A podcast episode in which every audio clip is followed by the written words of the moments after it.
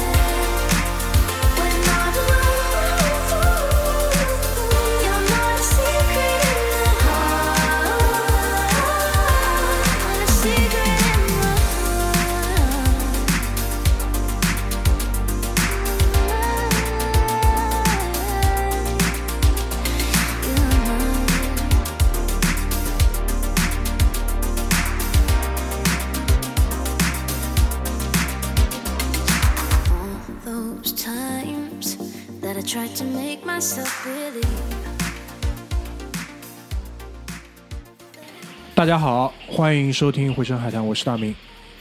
我是个大爷，啊、本期节目其实还有另外两个嘉宾啊，拓跋跟老张，他们在路上，他们会参与这个下半期的节目。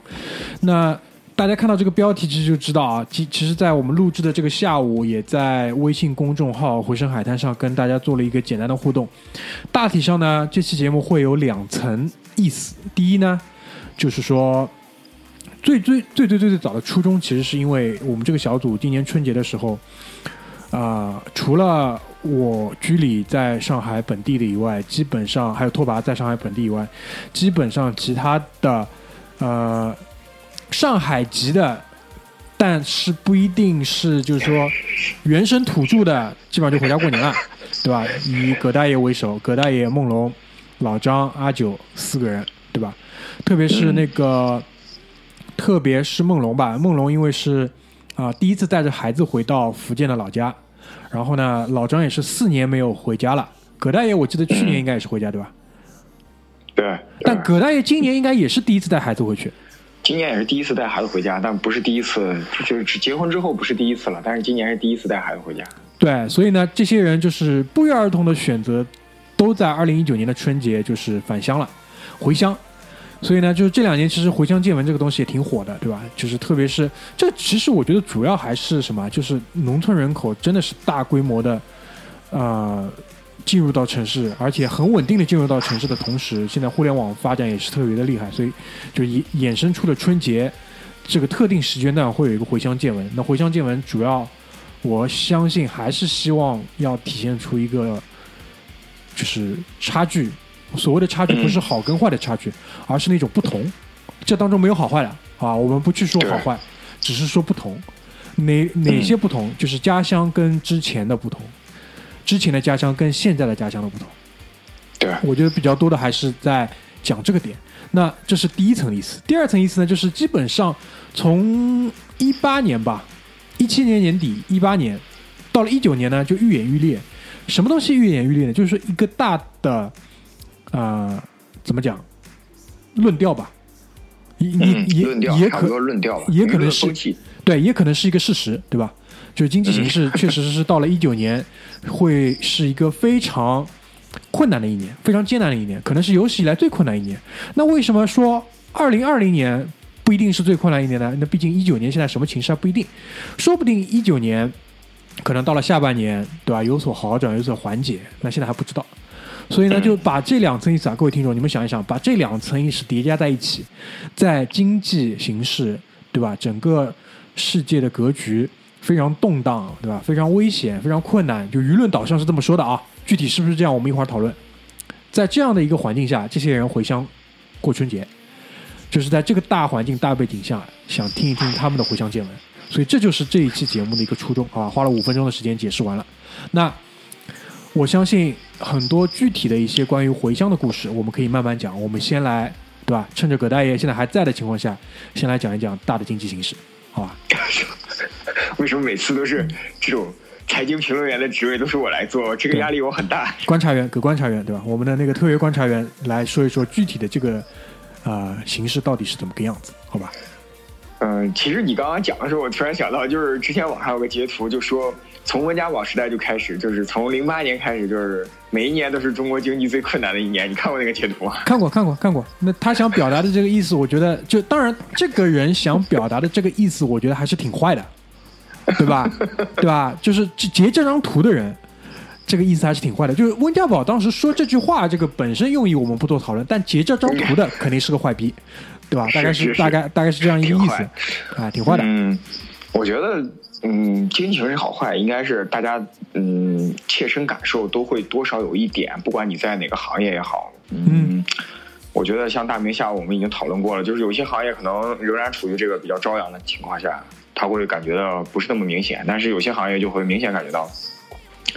呃，我觉得那个逻辑思维跨年演讲里面说的有一句话，就是好像是王兴说的吧，就是可能很多人就会觉得啊，二零一八年很难，就是二零一八年实际上是过去十年中最好，可能是最差的一年，但是可能是未来十年中最好的一年。哇，你这个论调已经很吓人了，我想现在就关电脑。就是可能底子比较差的这种伙伴啊，听到这句话已经两脚一软了，好吧，两脚一软了已经。好，但是你继续，葛丹，你继续。啊。呃，我觉得就是以我的这个见识的话，还不足以预测就是什么经济形势啊这一方面。但是我可以感受比较深的一点，就是国家对于嗯经济政策的解读呢，实际上是越来越趋于谨慎的。所以说，那个基本上，如果嗯你不是那种天天啊觉得国家不好的那种人的话，你多少听一听新闻联播也好，或者是怎么样也好的话，还是能够体会到，就是国家对于经济的定位还是。啊，对于经济的预期吧，不能说对于经济的地位，对于经济的预期呢，还是相对来说比较谨慎的。但是，嗯，大明等一下，等一下，等一下，还提到一点，就是跟国际形势。等一下，我要打断你一下，就是首先第一点，你的意思是说，国家对于这个经济形势的这种论调跟判断是比较谨慎的。那我的问题是，我们国家对于经济形势的论调乐观过吗？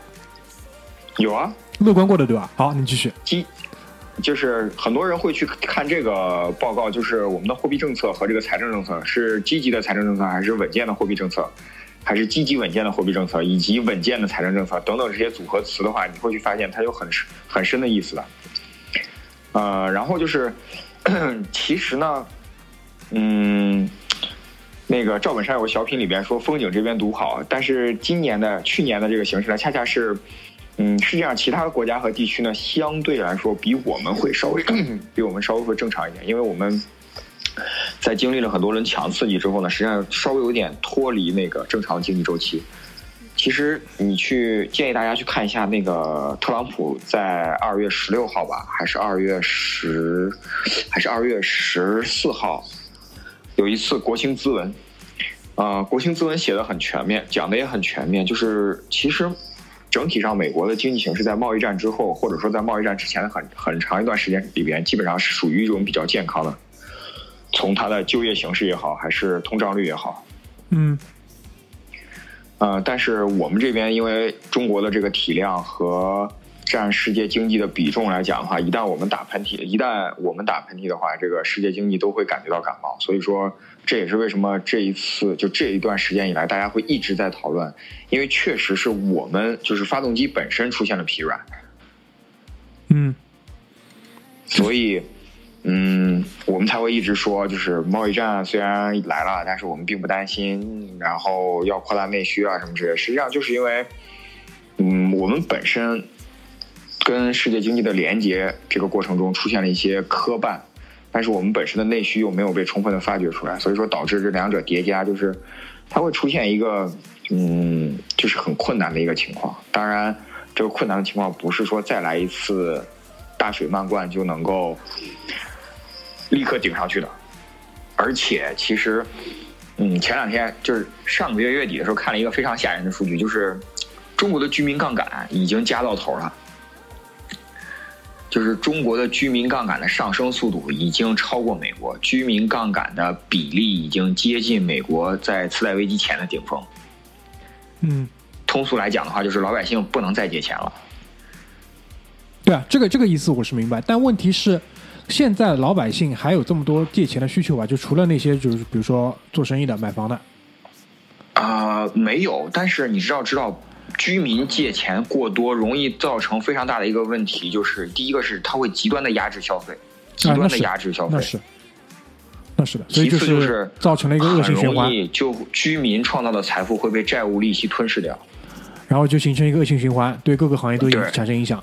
对，啊，对，那这个其实是一个就是阶段性来看，我们其实早晚要遇到的一个东西。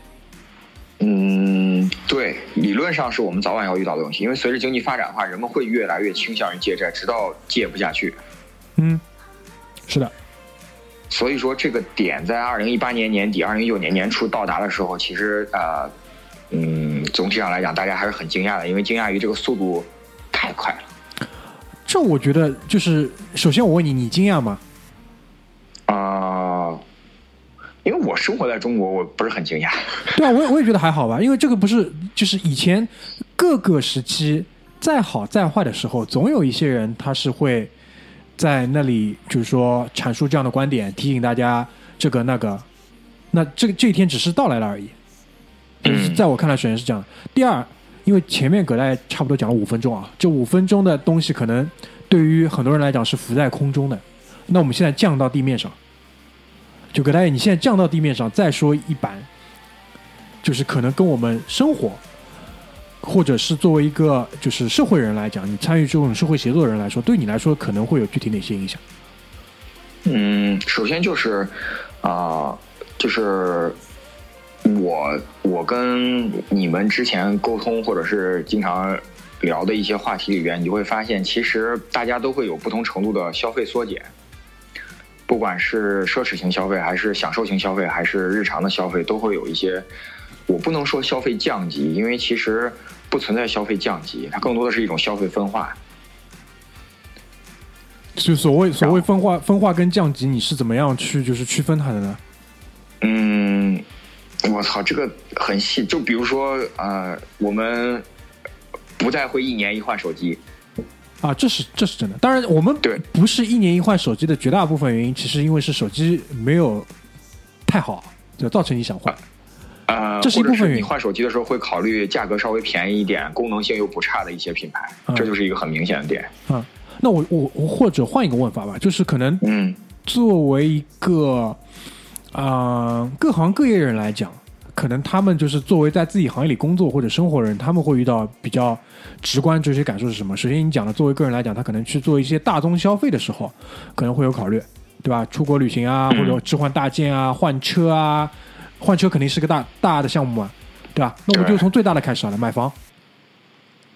买房，嗯，其实是挺特殊的。买房的人还是能买得起的人，还是会上车。但是你，我觉得你说到车，倒是真的很具体，就是啊、史无前例的，就是中国汽车协会统计，就是什么，第一次汽车消费下跌嘛，连续好像长达多少九年还是五年，第一次中国的汽车消费下降，而且下降的幅度非常大，百分之九。嗯就销量减少百分之九，这个就是非常非常大的一个问题，就是因为汽车消费实际上是居民耐用消费品里边最大头了，除了房子，但是实际上房子是有很大的投资性质的，但是汽车就是一个很明显的。然后你说到各行各业的话，实际上像我了解的很多朋友都是在互联网行业的话，就裁员嘛，嗯。滴滴刚刚裁嘛，嗯，当对吧，那裁裁撤比例很高的百分之十五，两千个人嘛，对对对，就是这这一点我要说一句啊，就是现在因为互联网是由互联网行业里面是拿着绝大多数的风投的钱在做事情的，这点大家承认吧？对啊，那这当中其实就是有很多不理性的地方，那这这一部分这一部分被裁掉，我觉得也是应该的，是是应该的嘛。只是说 操，我们有点太那个啥。啊，只是说只是说在环境形势各方面比较好的时候，这个泡泡可以继续维持住。对，现在只是说环境形势不好了，泡泡要戳破。我这一点我觉得是大家要看清楚的。就有很多东西，啊、我们一味的讲不好，或者是比较弱，或者是形势很差的时候，不合理的东西本来就是应该被革掉，只是时间早晚的问题。那这个时间点肯定就是什么？就是秋后算账的时候。算账，算账的算账，是的，那这一方面会直接影响，就是下游。那前面也讲到了，比如说消费品，比如说吃饭，因为我不知道我没看过什么，比如说今年春节期间饭店年夜饭的这种数据，我不知道你有看到过类似这种东西吗？就目前还没看到。嗯，目前还没有，但是整个春节期间的这个居民消费的上涨幅度比往年都要降低很多，就是这个涨幅降低了。对对对，这个就增速嘛，因为很多时候都是在拿增速说事情嘛。是的，是的，是的，是的。嗯、再具体的就是真的是跟每个人，像我很具体的一点也没有太多，主要还是。啊、因为每个人跟每个人的习惯还不一样，可能我一直都比较穷，所以也没有什么赶上居民消费扩张的时候，我能够 买得起什么特别好的东西。好吧，就是这个弹簧拉开跟压下去的时候，其实你都是在当中，对吧？对对对，嗯好的，好的，好的。那个总体上而言，就是，嗯，二零一九年形势还是啊、我我会我会用这个词吧，不乐观，就是我不再会用保守这个词，或者是保留意见这个词，我会用不乐观来形容。啊、但是整体上来说的话，还远没有到最不乐观的时候，差不多就是这个样子。那接下来大明会有另外一个问题，就是关于外部环境，对吧？啊，对啊，因为我们不可能脱离外部环境去讨论，就是我们内部的一些国家内部的一些问题嘛，对吧？嗯所以外部环境，第一肯定是对标一下那个，不能讲对手吧，就是就是牌桌对面的人，对吧？嗯就是美国现在这边的情况，因为美国最近闹得最凶的，无非就是由建墙要造墙而引发的那个那个那个那个政府的罢工，以及川普跟国会之间的矛盾。嗯嗯，对？吧？因为我这里呢，我前两天看了一个新闻，蛮有意思的。我也不知道东方卫视去哪里去找了两个什么伊利诺伊州种大豆的农民，然后就问他们说啊，你们今年这个这个这个收成怎么样？他说收成其实是很好的，但是这个大豆价格，对吧？这个就不是特别的给力，那个造成就是我们现在，呃，包括也邀请了一些什么农业跟经济方面的分析师，就是目前从一些数据上就得到，就是农民采购原材料、采购生产工具、采购一些呃其他的这些就是生产辅助类的这种东西的这种投入跟预算都大大的下降，因为它没有这么大的生产需求，对吧？那其实大家可以想到，就是国内的这种卫视媒体去跑到人家国家去做这样的采访，其实他的目的，他想发出来这个声音，他想表达这个诉求意思，其实还是很明确的嘛，就是把矛盾指向谁，对吧？那关于这个地方，就是说，我们先就是考虑一下，讨论一下这个问题，然后再讲一讲建强的事情，好吧？就你嗯葛代是怎么去看看这个问题的？或者说就，或者你可不可以就简单总结一下这个矛盾现在冲突到底是根根因在哪里？就是，嗯，还是贸易失衡的太严重了，还是贸易失衡的太严重了。就是全世界不能只有你一个人赚钱啊！当然了，别国也享受了福利，但是不能只有你一个人赚钱嗯，啊。那那你觉得就就是这个的？就这一轮硬的调整，调整的过来吧？你觉得？我靠，三月一号之前必须调整过来。哎，昨天、前天，对，前天不就晚上谈了嘛？谈了很久，然后拍了个合照，现在正在整理公报嘛。那就是基本上是乐观的了，对结果来讲。啊嗯，应该是所有能妥协的地方再往后退退退一点，或者妥协一下，然后大家再往前走一步吧。对啊，因为其实从最开始弄得比较难看，到外交部开始骂人，到现在其实已经有半年了吧？有半年吗？嗯，差不多半年了吧？这这去年去年春节结束之后没多久就开始了吧？差不多快一年啊，快一年了，对啊，这样讲就快一年了。那这是、嗯这是我们跟就是牌桌对手的这种博弈嘛？那接下来就是如果谈定了，那其实轮盘继续转起来。那就是对于美国本土自己来讲啊，就是我最近看了，也有一些人就出来讲建墙不建墙的问题，说每天有两千个人通过美墨边境就跑到跑到那个美国去，然后如果建了墙呢，可能会变成一千个人。嗯，他建墙这个，我觉得这个他建墙的目的，其实我觉得特朗普其实建墙是一个政治工具对啊，那肯定啊，对吧？啊。但是我我我个人啊我个人认为，就是建了墙，就抛开非法移民这不说，建墙对于美国的拉动内需还是有有好处的。那肯定啊，建起人也需要人建嘛，对吧？对，需要人啊、材料啊什么之类的，总归还是会对他们的经济有所拉动作用嘛。嗯，我觉得挺好的。呃，当然不是站在非法移民的角度，就是说，我觉得对于美国自身来讲还是个好事儿。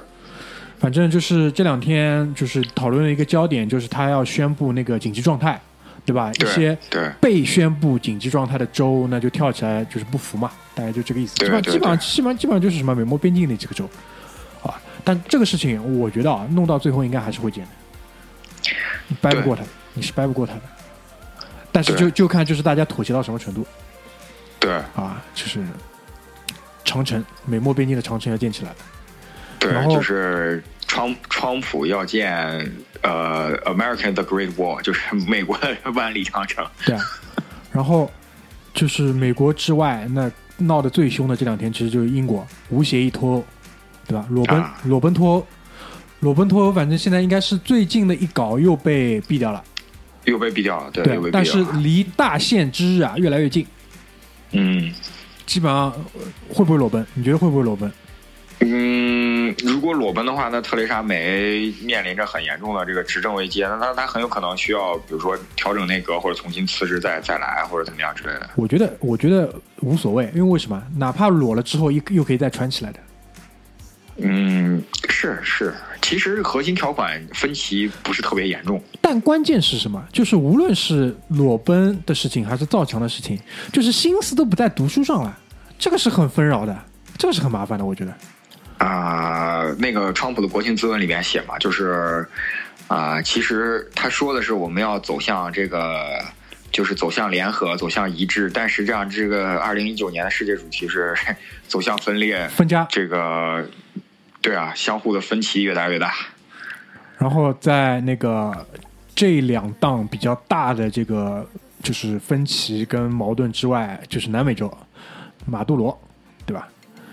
嗯最最近看了不少网上有兴趣的伙伴啊，去看一看那个马杜罗个人小传，太有意思了，太有意思了。就是你去看一个人，他虽然这个人现在还没有结论，也没有定论，对吧？嗯但是你往往回头去看，这个人一路上来这个小传真的很有意思，我建议推荐大家去看一下。但是也是很不太平，很不太平，是对吧？是两就是背后的两方的这种意识形态之间的博弈，就是放在一个国家。因为现在除了马杜罗以外，另外一个人也宣称嘛自己是总统，对就搞得比较难看，对吧？然后除了这几个大比较大的大陆上，那放到一些比较小的，比如说日本，我最近看了个新闻，说那个呃日本的很多那个核电项目在国外都被砍掉了，因为福岛的事情之后。然后昨天又有个新的新闻是说福岛的那个核废料的处理，他们派了个小的机器人下去，就是核废料是这种像橘黄色的渣渣。嗯两个机器臂下去把它夹起来碎的，然后干嘛？然后很悲伤的就是他说处理完，因为它一共四个反应堆嘛，二号反应堆嗯现在据声 据说是相对来说垃圾比较好处理的，处理要花多久呢？四十年，四十年，对，四十年。所以你再看想一想，这个这个境况真的是不佳，对吧？总之多事之年，是总界多事之年。非常非常的不太平。那中东就不用讲了，好吧，一直烂到现在，就是没有一点点好的迹象。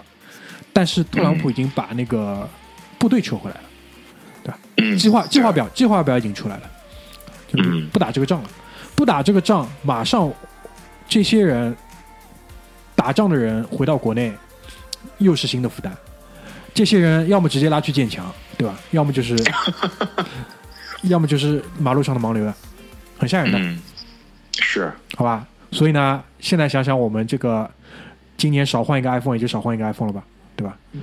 对，少换一个 iPhone 就少换一个 iPhone 吧。还是各方面我觉得还是不错。那大致上，我觉得内外的一个形式就已经谈的差不多。总之还是比较混乱的一年。嗯那很多这种类似的这种论调跟文章就出来了啊，今年不要辞职，今年不要跳槽，今年不要创业，对吧？今年不要操作，有啊？你看到你有看到过吧？有，对吧？那这里我觉得还是一样的，就是说，富贵险中求，各位听众朋友，可以可以可以，是吧？就是那，就是大海啸浪打过来，平原先淹掉，山脚下淹掉，然后淹到半山腰。弱的东西、泡沫的东西肯定是先摧毁掉的。但如果你是真金白银的东西，对吧？你有金刚钻的，嗯那乱世出英雄啊，也是可以操作的嘛。这个我觉得还是个人要看清楚，好吧？那上半段最后，对吧？也想请葛大爷，因为我们讲了很多虚的东西嘛，务虚的东西，讲点实际的，就是回乡见闻。那回家到底看到一些什么区别，有什么不一样的地方？跟往年来说，嗯跟你上一次回家可能有，因为只隔了十二个月嘛，应该对吧？只隔了一年，对，有什么不一样想跟大家分享的地方吗？呃，我上一个我上一次回家应该是在二零一七年、二零一八年。我上一次回家应该是在二零一八年的十一，所以说隔了不到不到十哎啊啊不对，是二零一七年的十一，所以说差不多有一年的时间。那、我这一次回家，嗯，第一个感觉就是，啊、中国的高铁又发达了。就是我回家的车票虽然仍然很难抢，但是比我上一次回，就是我每一次回家都会比我上一次回家买票的时候相对来说要好买一些。这一点是我有切身体会的，因为我回家只能坐高铁，因为飞机很不方便。嗯，高铁是直接到那个到那个城市的嘛，对吧？对，高铁是直接到那个城市，可以说是直接到我家门口的那种，因为高高铁站离家门口也很很近。那这是目前我认为就是国家最大的这个战略工程里面之一的这个东西，给呃居民或者说呃生活在中国大陆地区的这个群众带来的最大的实惠。这一点我是不否认的，因为我之前曾经在上学的时候脑残的认为就是哎高铁好费劳民伤财啊什么之类，但实际上发现。这是我们国家建立统一市场的一个最主要的手段。经济大动脉，好吧，你好久啊。对，大动脉，大动脉。然后我我的家乡按照这个啊、中国呃就是统计局国家统计局统计的这个一二三四线城市来讲的话，我的家乡是属于一个三线城市，就是内陆的三线城市那还不错哦，啊，那还不错，因为在还不错，还不错，在你嘴里。在你嘴里永远是十八线，对吧？现在一下子 国家统计局都说是三线了，那很不错了。啊、这个三线城市呢，我这次回去就是体会最深的两点。第一点就是，啊、因为之前大规模的棚户区改造，这个如果是大家有关心过呃国家新闻的话，实际上是在过去的两三年中叫嚣的非常厉害的棚户区改造，就是把旧的房子拆掉，然后给拆掉了这些人一些货币补偿和一些这个实物补偿的这个情况。那我的家乡呢，实际上在啊一二年、一三年的这个这一轮房地产泡沫里面呢，是修了很多很多的楼，但是中间有一大部分都烂尾了。然后在这一轮棚改的时候呢，就把这些烂尾楼全部都建好，然后将老城区大部分的老城区全部拆掉，然后将这些人安置到这些新的房子里。也不能说安置，就是给你货币，然后你重新再来买这些房子，那就激活了这些楼盘的销售。就是从你这边再套点出来，但是新房呢确实都是住上了。是的，是的，是的，就是你会，你会把你毕生的积蓄，像在三四线城市的话，就是你会把你毕生的积蓄里边一大部分拿出来，啊，然后是的，为国接盘。为国接没有啊，啊房子住的是自己舒服的，好吧？不要不要老是为国接盘，为国接盘，这个真的还是事实。做人要想开啊，做人最开心是的是的最最重要的就是开心，对吧？是是的，是的，是的，啊、确实能够感受到，就是随着棚改的这个推进呢，呃，尽管现在大规模的棚改已经结束了，但是仍然是会有一些余波，就是这随着这些东西的进程呢，啊、居民的生活水平是在提高，但是呢，啊、你就会发现，就是因为棚改导致了压制居民消费的情况非常严重，这也是我在家乡的第二个体会，就是，呃，在家乡，啊、我的家乡是有一个万达广场，然后在这个万达广场，在我上一次回去的时候，这个万达广场是摩肩接踵，就是非常非常多的人的。嗯，但是这一次我回去的时候，已经远远达不到摩肩接踵的这个程度了，就是，呃，比稀稀拉拉会多一点点，但是远比不上拥挤的程度，嗯，是非常明显的。因为在我的家乡过年，实际上你是没有什么事情可以做的，就只能逛街，但他也没有只能逛逛街，也没有逛街，，只能逛街，但是还是没有那么多人。嗯然后我在过年快要结束的时候，去了我家乡城市的一家轮胎店。这家轮胎店呢是在，呃，类似于非城市非常核心的一个汽配城的旁边，就类似于这个城市的汽车集散地是在那个旁那个地方。嗯，然后他在旁边是开一家米其林的呃轮胎店。那米其林呢，也是民用轮胎里面相对来说比较一线的了。是的，胎噪比较小，比较好。对，胎噪比较小。然后我在轮胎店啊、呃整备车的时候呢，跟老板聊起来，老板就说他二零一八年的生意和他二零一七年的生意相比的话，差了一大截。然后我就问说大概差多少，老板说至少差了百分之四十。哦，那蛮厉害的。对，而且他在他他在轮胎店以前，他只卖两种轮胎，就是啊、呃进口的米其林和国内的那个回力。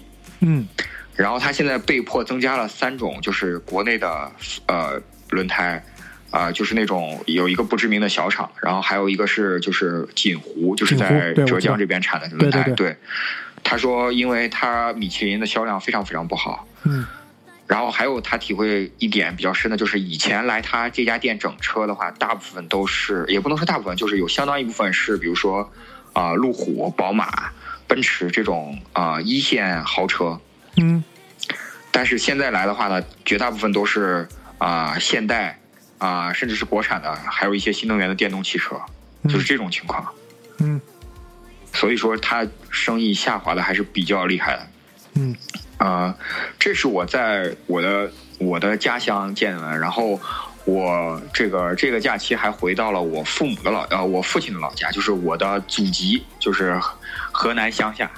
这个河南乡下就真的是什么九县十八线土锤县城的这种地方嗯啊、我们那个县城呢，实际上是河南省人口第一大县，名义上的河南省人口第一大县。嗯然后亲戚家里人亲戚在县城里面开了一家啊、中等规模的餐馆，不能说是小餐馆，而是中等规模的餐馆。就你拍给我们看的那个，对对对对对对对，那还不错，看上去还不错。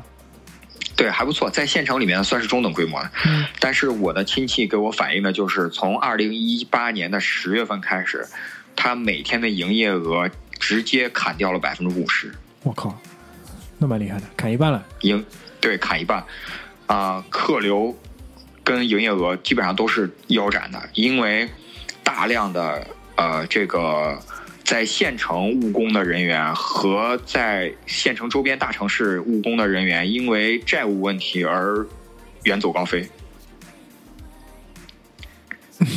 所以，所以就是导致大量的这个呃，这个劳动人民收不到钱，然后老板也拿不到钱，就是导致间接的导致就是餐饮行业受到了非常大的影响。嗯，然后跟我亲戚餐馆一个街区之隔，是在那个县城上最豪华的餐馆，那家餐馆已经改成了平价饭店，就是不再是那种装修很好哦卖盖浇的，而是改成平价饭店。对吧？就是卖盖浇饭了。对对对对对对对对，就是这种，就是这种。然后我听我弟弟表弟说，就是那家呃大酒楼的老板呃儿子之前是开宾利的，然后后来听说把宾利卖掉了。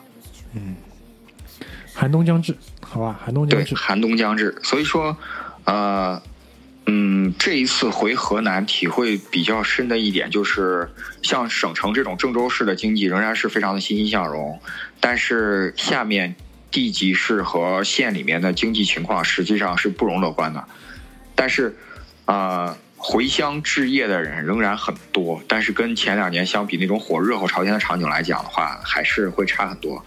然后就是，呃，伴随着的一个很核心的问题，就是葛大爷经常关注的雾霾问题的话，实际上是有所减弱的。这也是从侧面反映经济情况可能不是特别好。我我觉得这一点啊，跟我们几个听众的留言其实是不谋而合的。就是说，相对比较发达的或者资源相对比较集中的地区呢，现目前看来还没有很明显的变化。但是有一些资源可能不那么集中的地方，其实现在已经有很明显的展现了。因为前面提到的数据，我们听到了很多都是什么拦腰一半啊之类，这其实已经很糟糕了，对吧？是的，是的，是的。啊，所以说这一次回乡见闻回去也是印证了我刚刚之前跟大明讲的，就是国内的局势，就是我会用不乐观来形容。嗯就是我不再会用保守或者我保留意见这种的，我会用不乐观来形容，因为确实，呃，走在一线的那种感觉是很不乐观的。好的好的。那除了这个之外，还有什么想要总结的吗，葛大爷？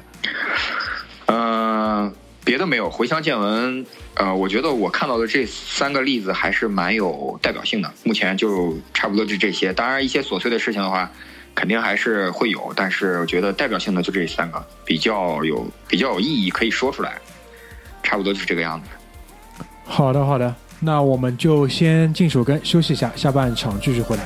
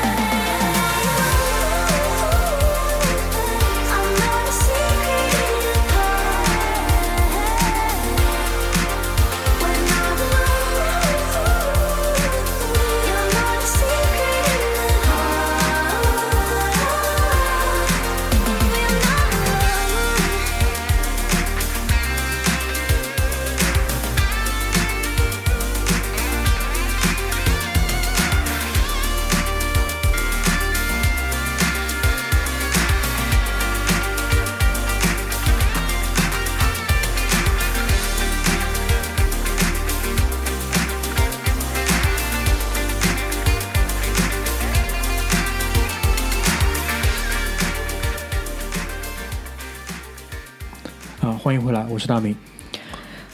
我是今天是梦龙的拓跋今天拓跋是梦龙的代理人，好吧，就是发言人，发言人。嗯对，那个拓跋呢，在上海自己家里过的年，但梦龙回乡了，好吧，但是梦龙今天来不了，所以他委托了一下他的这个代理人拓跋来代理他那个发表一下这个回乡感文，回乡见闻带嘴，带嘴，对。我我尽量学习一下梦龙的这个口音啊，挺难。儿子，你的湖人，对吧？然后还有今天还有老张和我们在一起啊，所以下半场回来呢，我们会更多的来接入一些我们小组成员他们自己的一些回乡的见闻，对吧？以跟我们上半场的一些呃观察、一些这种分析来做一些结合，包括我们也会引入一些啊、听众来自微信平台上听众的一些留言，他们的一些回乡见闻，好吧？所以我们先让拓跋来代理一下这个梦龙的部分，好吧？大家知道梦龙是来来自哪个地荒的吧？地荒，胡建，来自我们的大福建啊，大福建。所以呢，他给了我们两个点，两个点。我先讲第一个啊，第一个是发财路径的变化，有没有一点朦胧上升的感觉？就讲发财这个事情本身很就很朦胧，就很朦胧，好吧？对吧？所以最重要第一点就是发财啊。所以呢，呃我我要开始念稿了。在农村中，地位和声望有两种简单的衡量，就在他们那个地方啊，有两种简单的衡量。第一个就是你的钱，第二个就是你的人脉资源。所以今天想讲一下他在他们这个那边那块家族中发财变迁过程的变化。第一种是最原始的方式，像沿海地区，大家都知道，大部分都是华侨，大家知道华侨的意思吧？的发源地啊，所以大湖建也是这个其中很大的一块地方啊。侨乡，啊，受当年的政治格局和地缘政治的影响，这个太高级了。经济条件和各种资源都比较匮乏的情况下啊，因为所以当地是没有什么他现在。笔锋是这个样子的啦哎，。对我这个 就好极了太难了，你看，就梦龙现在的这个文笔就很像那种这种新闻稿的，我感觉我在念报纸。对新闻稿的这种传记记者，嗯，在没有资源创造资源的背景下，大部分人选择了外出劳务的这种方式来收取自己的第一桶金。这里我要给自己消音了啊，比如说 B 度，自己消音了哈。比如说呃舌头，比如说假结婚，到一个地方先黑掉，然后打移民官司等等。这个东西你要么你们要帮我消音的，这这一段对了，这一段是梦龙的这 一段个要消音的原因了我，原意。部分家族成员将自己的财富积累下来了，在内地经济发展的顺风车上进行了后续资本的投资，就是在外面赚了第一桶金，然后又回来发财了。第二，进阶式探索，在未知土地上的掘金，特别是非洲大陆，他们家他们家曾经有五个家庭单位在南非国，南非国中国莱索托，你们知道这个地方吗？莱索托我知道，莱索托从事经商的生意，小到超市、服装店，也有加油站和自己买土地盖住所、餐厅等，经营了十年，累积了不少财富。这个是第二种啊，然后第三种是集资运作，在第一类原始方式的积累财富的支撑下，开始于西南乡镇城镇中经营瓷砖生意。早期以家族成员方式开疆扩土，就是家族产业了，对的，就是一家门一起去。就建筑业，因为据我知道，梦龙应该梦龙的这个这一脉的这个家庭单位，因为我不知道是不是福建人都喜欢讲家庭单位，因为他可能宗族的这个概念比较明显的同时，他在宗族下面、城市下面，可能就会有一些小的这种作战单位，对吧？家庭单位就是梦龙这个家庭单位就是搞建材的，哦，然后就是我舅舅的儿子，我的啥一起过来是吧？哎，是这差不多个意思吗？，差不多。好的，然后从事的那那早期开疆扩土，规模如同房地产的热流越滚越大。哎呦，我的天呐，这个是经济类报纸。从事的范畴也从单一的瓷砖转变为商铺投资、建材城、项目承包等，经营理念不再停留于家族式经营，开始寻求股份制和公司运作。而资金的来源不仅限于自我供给，开始银行抵押借款、民间筹资等方式。我他是不是呃找了在报纸上面抄了一下？对，什么呃，福州商报抄了个专栏，我给大家解释一下，就是本来呢，就是家呃家庭作坊，对吧？都是家族经营卖，瓷砖现在对现在都变成了比较正式，就是寻求一条正式的道路，就是老早子讲的这个黑社会啊，就是什么的都白手起家，然后呢再洗手不干。就就就比如说一开始我们几个人是卖瓷砖的，卖着卖着卖大了之后呢，我们觉得可能卖瓷砖赚的还是比较慢一点，然后操作起来也比较辛苦，对吧？因为粉尘也比较大，然后呢就去借着卖瓷砖的这个什么建材城，可能正好要换老板了，然后我们就把那个建材城盘下来了，就从卖瓷砖的变成经营建材城了，大概就是这种意思。好，最后的总结啊，家族发财路径的变化，多少也跟着国内经济发展的变迁，些许搭得上边际，而敢闯爱拼的精神却没有随着岁月而变化。那首歌最关想起来了，最关键是最后这句话，对吧？就回乡见闻，就是说可能可能啊，第一就是梦龙可能是蛮多年没有回过家了。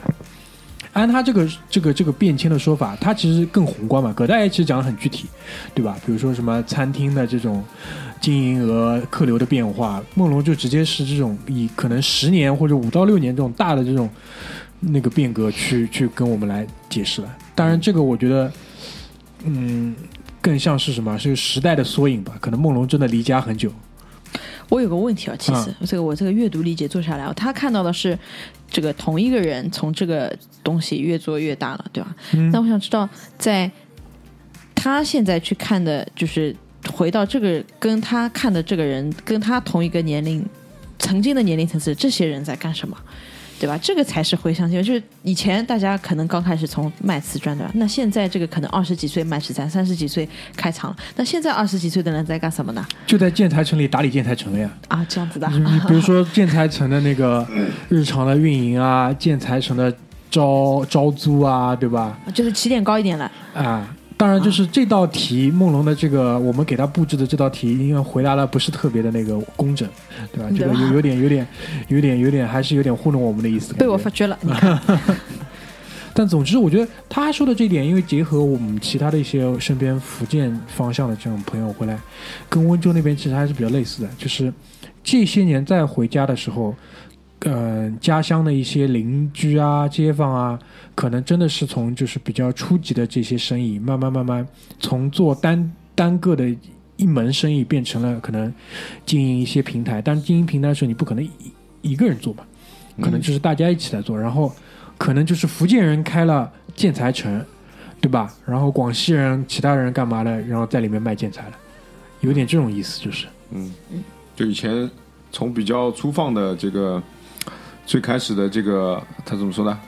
敢闯敢拼，那现在还是敢闯敢拼到现在的这个比较系统化的，就是大家呃跟着可以跟着这个经济形势呃比较正规的走这种公司形式啊，建这种啊、什么建材城，不像以前可能是那种作坊之类的。这个这个，其实我觉得这个就是呃他们主观上不一定希望是个样子的，但现在的各种就政策啊，包括监管，其实是各呃，相较于之前这种呃发展呢，肯定是要收得更紧了。举个例子来讲，你最近有个比较大的事情，就是大家那个个税的改革，你们都对吧？应该是大家应该都是目前来看，大家应该都是这种受益者。就我就在等你这句话，受益者对，呃，目前来看是受益者，因为这个政策，如果你仔细研究过的话，你会发现也不一定是这么回事儿，对吧？但是从我们个体上来讲，其实可能你可以看到，你有各种各样的抵扣，你的那个缴税的那个基数可能会变那个变高，嗯对吧？然后从公司层面或者是国家税收层面上来讲，就比如说它其里面提到两个点，我觉得印象蛮深的。一个是你如果是在这个地区是有租房的，应该也是可以抵扣的，对吧？那很多我们国家目前为止的房东跟房客之间的这个那个房东的租房租赁协议是不正规的，租赁协议是不正规的，包括他的房租的收入是不交税的是不计不计税的。对，对吧？包括有很多的那个企业为了就合理避税的范围之外，他可能会通过把你的底薪降得很低或者怎么样的去帮你做这种合理的避税。那这些甚至是偷税漏税。但有了这个税改之后，更多的就是纳税人他们会自发的去上报一些信息。那同时，他挂属的这个纳税单位，他的很多以前可能可以偷税漏税，或者是被他自己掐掉、藏掉这些部分，就全部暴露出来了。嗯这个对于就是大的那个税收来讲，肯定还是有很大帮助的，对吧？很多人会很多人会有一个观点或者论点，就是说啊，到最后还是算不过国家的。这种话你们在身边听过吧？每天都在听，对啊，但事实上就是我觉得，呃，你如果抱着一种你要去算过国家，或者是你要去算计国家的这种态度，本来就是幼稚的，本来就是幼稚的。你要么就是脱离这个体系不玩，对吧？如果你是在这个体系之内的，我觉得这个税改还是一个比较大的进步，真的是一个比较大的进步。你不要管这个钱，对吧？最终是怎么样的，很多部分其实还是用在你身上的。嗯你回家高铁更方便了，买票更更怎么样了？运力提升了，高铁速度提速了，这点钱哪里来的？那方方面面就是从你每个月交的税当中的一点点来的。嗯，对吧？这个我觉得是很，就有些人会讲说啊，算不过国家税，这个还是幼稚了，幼稚了，嗯好吧？所以梦龙这个回乡见闻，你那个代代代言人拓跋，你觉得还有什么可以跟大家分享的部分吗？我还有一条啊，刚才念还有一条还有一对啊，对啊，还有一条啊，接下来还有一条，接下来一条好像稍微贴近一点，好吧？嗯，这个接下来一条讲的是娱乐消费需求变大，但是消费点依然有空间。讲一下啊，讲一下，就说年轻人啊，对吧？我们年轻人就他们年轻人啊，他们年轻人都是在外的嘛，大家知道大户界的人都都是外出经商或者在外工作啊，见过外面的花花世界。大概每年过年回家一次，可能也不是每年，可能过几年回家过年一次啊。嗯，打发时间却成了一个困难。过去可能小时候大家都是走街串巷，对吧？去家里人家什么亲戚家拜年，对吧？看看电视也很开心。对吧？然后同学间，然后还可以聚餐，对吧？这个老同学大家碰到了聚餐消费，对吧？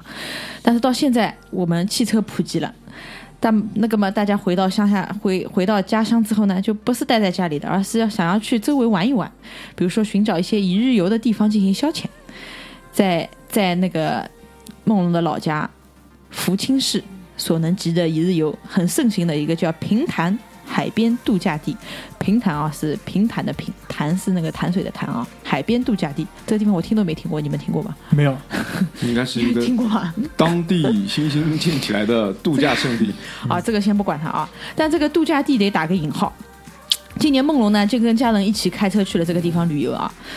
节日景点游玩的问题完全都遇到了啊！第一，停车难，人超多，然后吃东西也不方便，更关键的是去景点海坛古城，这个景点叫海坛古城，看着就是人工盖的山寨城隍庙。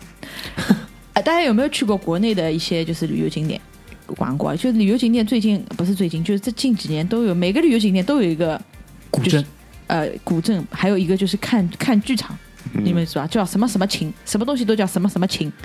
海南叫什么什么什么什么，什么是不是类似于这种什么云南印象之类的？哎，对对对，，就是这个东西。嗯然后每个地方都有一个大剧场啊，嗯进去之后给你讲那里的故事，嗯然后有人在上面跳舞，嗯然后就是，然后这种舞台都是建出来的，然后嗯就会动的那种舞台。对我去的每一个国内的旅游景点都有这个东西。嗯我上次去了厦门有，我去了海南有你，每次都会去看的哦。没有呀？当地的那个就是他们的当地的当地人嘛，比如说我的亲戚是在那里，他会跟你说哦，我们这里。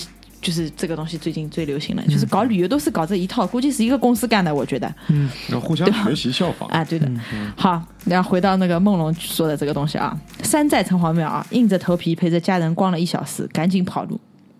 中途借着梦龙的小孩有小孩了啊，这个大家知道啊，小孩不便，便早早的收藏打道回府了。然后他说，城市中的商圈过于低级的层次，城市车辆拥堵，政府尝试在没有的基础上打造出旅游景点，缺少内容和填充，就是我刚刚说的，你强行给他搞一个剧场，然后说啊给他讲一个故事啊，大家拍一个这个东西，然后每个过来旅游的人全都是去那里看一下，你看，也难怪每年几个男同学都是聚众打打牌，也没有什么其他娱乐活动消遣。当然也可以理解这个很很困难啊，但也不知道会不会针对这种过年这种短期拽着钱的流动人员，创造出一些不一样的娱乐消费点。过年回个家，除了家人聚聚，其他真的很空虚。哎，讲到这一点啊，我身边也是很多同事回去过年之后，就明年跟我反馈，明年我再也不请年假再过年回去了。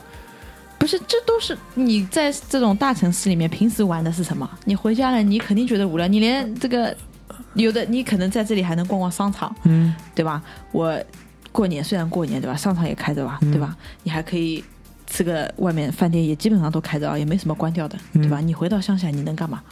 你可能连个 WiFi 都没有 WiFi 应该，WiFi 现在应该普及了啊，WiFi 应该对吧？你只能在手机上打打王者荣耀，嗯，对吧？因为因为因为很多人就是回乡啊，包括那个葛大爷啊、梦龙回乡，其实是从大城市回到了小城市。对的，因为我们这身边可能还是比较少，是从大城市回到农村的。农村我估计玩的东西会就比较，也不叫比较多，就是东西还是应该就是保存的比较好，就是习俗啊各方面也比较多。你也没有这么多时间想要去消遣，因为他们这种人其实很明显就是什么，就是已经没事做了，要找点事情去做一做，对吧？就老张呢，老张今年就是老张，你先说一下你回去的那个方向是哪边？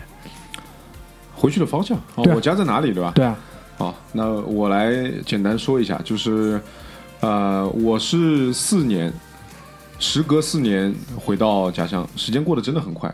嗯，都没发四年真的蛮久了，四年不回家，有些其实就要被骂死了。但是你因为是爹妈到上海来过年比较多，对的，就是都是他们过来嘛，因为现在也是就是呃，一个我们工作的这个性质也不会有什么这个太长的假期，然后在就是越是过节的时候肯定是越忙嘛，嗯，然后这是第一个点，第二个点的话就是爹妈已经退休了，对吧？所以他们有的是时间，就是所以比较迁就我们，啊、所以呃近四年间啊、应该有三年他们都过来这边过年了。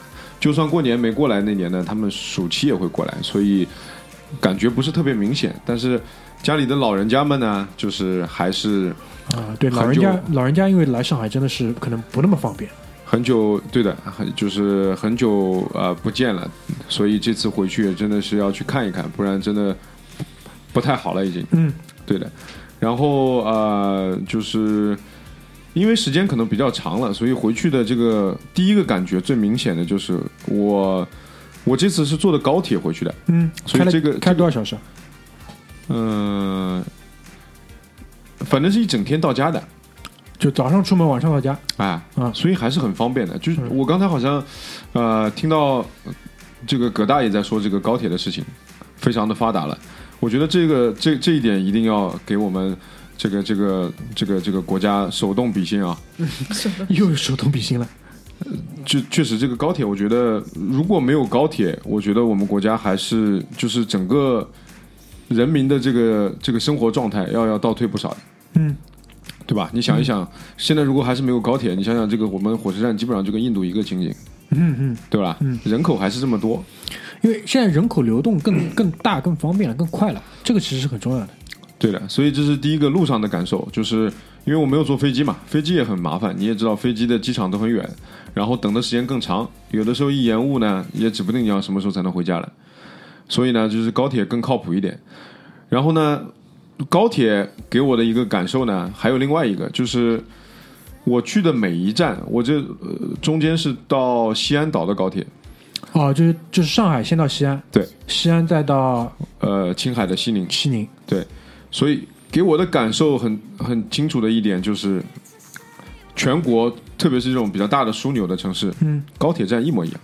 嗯，我在西安站出站再进站的时候，就是恍惚了一下，感觉自己又又到了虹桥。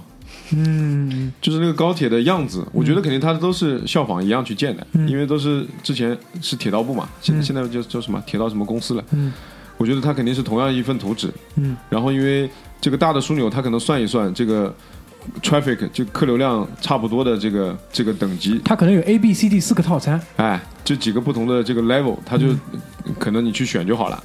那我们家乡那个青海西宁相对小一点，但是模式是一模一样的，嗯。就出站口排列的方式，嗯。中间是座位，两侧是这个站口，嗯。但是西安跟虹桥一模一样，嗯，应该是有就当中有个很大的大厅，十三个十三个这个这个那叫什么？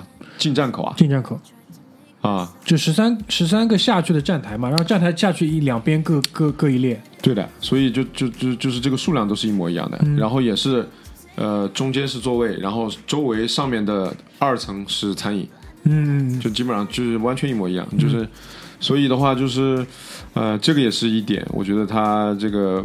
配套啊，就是也是按照这个来来去来去这个建设的，嗯呃，所以整套这个高铁系统还是很厉害的，嗯所以就回去的感受比我的预期，因为我预期放的很低，嗯。因为我觉得肯定很痛苦，但是还好。你四年前回去的时候是怎么回去的？还记得以前是飞机回去的，飞机回去的，OK，啊嗯。飞机回去反正呃体验也好不到哪里去。你想，你知道的春运机场，我记得四年前在浦东机场进进那个航站楼大厅，因为春节嘛，嗯。那个进航站楼大厅大门就要安检，嗯。进那个安检到我一直这个进去，就像坐国际航班的时间差不多，嗯。就提前两个小时到都有点吃紧。嗯所以就是就是就是感觉这次的回家的这个路途还是可以的，嗯超出了预期的一点点。嗯然后这是第一个，第二个的话，也是因为四年没有回去了，所以这个西宁这个城市的变化还是很大的。嗯就我一出站了以后，我爸开车来接我，啊，然后走了一路，一直走就到每一条街是认识的，路程的一半，我还不知道我在哪。因为呃以前的火车站和现在的新的这个火车站的呃位置好像也有调整，啊，对，所以我我我一直都不知道我自己在哪。就老火车站可能是在市中心的，对的，新火车站可能在新区，对我本来还说我开回去，嗯，然后说嘿嘿，算了吧，然后开到路上呢，呃，就是我爸说算了，那我来开吧。然后开到路上，我我觉得他说的是对的，嗯。啊，就是基本上就不认识。嗯然后呃，差别呢主要是两个方面，第一个是路，我觉得就是这四年里啊，我觉得就是呃这座城市的就是国家对于这个大西北啊，我觉得投入还是够的，嗯。可以看得出来。嗯。呃，一个是投入，再一个是呃，因为中间也有这个兰州啊这些城市可能没有西宁发展那么好，嗯。再一个我觉得他的这个路子是对的，这个领导班子我觉得还不错。嗯，哦，这个评价很高了，对，因为这应该是我的这个所这个认知里面，这段就是这一段时间很长一段时间，这个地方一直在发展旅游业嘛，啊啊啊，就是夏天的这个青海湖啊、嗯，环湖赛啊，环湖赛，对对对，哎，所以就是打造这个夏都嘛，嗯所以也建了一些好的酒店啊，嗯然后还有这些就是宗教上的，就是有这个金银滩草原、嗯。青海嘛，嗯。然后也有这个塔尔寺，我这次回去也去了一趟。嗯。所以从这些宗教上面、旅游上面，还有自然景观、草原、青海湖这方面，就是它这个打造的很好，呃，可持续发展，所以导致呢，这个呃，这个青海的这个经济看起来都很不错。所以回去的两两两个感官，第一个是路变好了，嗯比以前，就是因为西宁市是一个狭窄的城市，嗯。它被就是两边的这个山啊，嗯夹在中间，嗯。就是很就比较局限。嗯。以前一直是说就是没地方发展了，嗯。就挤在两个山中间，一个狭窄的城市。然后呢，那现在呢，它往这个首先路啊，它往这个中间有一座山上面打了很多的洞，嗯。修的隧道，啊。然后修的高架，就看起来这个城市回去以后就变得立体了。嗯。以前因为都是平的嘛，嗯。在地下堵着啊，这些路路就那么宽。现在就以前我走的路的上面都架起了高架，嗯。就高架从山里面穿过去，嗯。哎，就就就就等于是用这些人工的方式把这个城市变得立体起来，嗯。变大了。嗯。然后这第一个是路，呃然后路况也都很好。然后第二个呢，就是这个呃新区，嗯对，这个火车站就是回去以后路过的新区，而且包括我的奶奶家也搬到了那个一个新区，新区的这个这个这个这个新的新的房子里面去。然后，那这个新区呢，其实不像我可能预期的那种西北的，就是或者是像葛大爷说的，他们那个河南那边的一些，就北方城市的一些新区，很多都是那种空楼嘛，就是就是盖了很多楼，但是卖不出去，都是那种空城，那叫什么？鬼城。啊？鬼城。对的，它这个发展的还不错。那个它还现在应该有计划，现在已经有一些就是政府的机关搬到新区去，嗯。所以一些什么呃省省级的这些，因为它西宁是省会嘛，省级的这种高法高检啊这种东西都搬过去，嗯然后还修了非常漂亮的一个科技馆和一个两个体育场啊，嗯，就是这种公共设施。就是你可以看，这像就像一个大城市，就是稍微大一点城市的样子的，就是都是那种大的建筑，配套的这些东西都已经有了。对的，嗯。大的建筑，然后就整个一个新区，就是新的规划嘛，新的规划，然后都是大的建筑，嗯。然后也都有这个它的设计感，对，所以就是就是这个两个感官，所以没有像葛大爷说的那样回去感受到太多的这种今年的这个经济形势的这个这个这个这个带来的感觉不好的趋势，也可能是因为这个，毕竟它不是一个。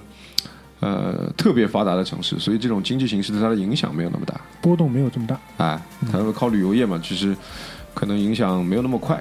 嗯，对，呃，所以这是两个最重要的感官，所以其实这次回去感觉还是挺不错的，对吧？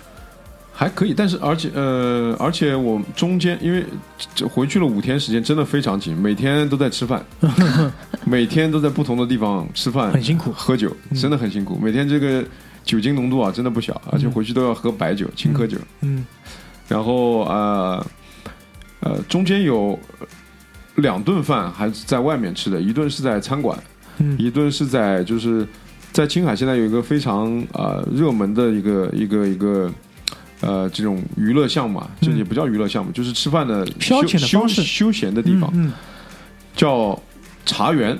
嗯，就是可以一边喝茶吗？以前我小的时候的茶园啊，嗯。青海的茶园，大家都爱做茶园，就是周末休息的时候去做茶园。嗯。它就在公园啊，或者是那种就是有山有水的地方，嗯。用一块布很长的那种布嗯。当围挡，嗯。绕住绕住几棵树，嗯。然后中间摆一些凳子椅子，然后坐在那里。青海有一种叫就是刮碗子，就是那种里面有红枣啊、嗯冰糖啊，七七八八那种那种那种那种啊、泡的茶水，嗯然后坐在那里面刮着喝，嗯有一个碗上面有一个盖子，那样刮着喝。啊，这个叫气，这个动作是叫气吗？啊，我我明白你意思嘛，就是那种那个像那种说古装片里面，特别清朝古装片，哎，就拿那个看茶，就拿那个他他为什么要刮碗子呢？你就要用那个盖子，那嗯。个剥那个茶叶，还有里面那些泡的红枣、枸杞、乱七八糟的八东西。宝茶了，哎，把它剥对对对对对？吧？八宝茶嘛，八宝茶。把它剥开，然后你喝里面汤水，剥一剥，你你剥的时候呢，它就会把那里面的那些浓度搅匀，嗯。然后有糖嘛，还有嗯。你喝喝喝一喝，然后一般就是坐在那里刮一天，把那个碗子刮白呃刮白，就是里面已经茶色已经都没有了，嗯。味道也变淡了，嗯。就一天在那边消遣。嗯。但是现在呢，它有点像做成那种生态园了，就是它搭的都是那种大棚，非常大的大棚，嗯外面冰天雪地，嗯，里面呢有山有水，就像那种有的做的像那种暖棚一样的，对，但做的很大，有的像那种就是江南园林那种设计一样，对，就是有点像这种，比如说你去什么动植物园里面有一个就是恒温的那种房子，哎，对的，阳光房，对的，但是它里面做成那种江南园林一样的，有那种啊、旁边是这个池塘，嗯。旁边完了以后这边是一个一个的房子，房子里面其实就是包间了，嗯就是吃饭、喝酒、打牌的地方，嗯，哎，就是这种地方。所以其实就是餐饮跟休闲娱乐结合的一个探索。对的，然后哦。可能这个包间以外呢，还有那种大堂的地方，大堂地方就是有个大屏幕，那边有演出啊，当地的一些又来演出，啊，又来演出。兔爸最喜欢的演出，好极了。兔。所以呢，我们去了那天呢，那里也是就是要提前订了。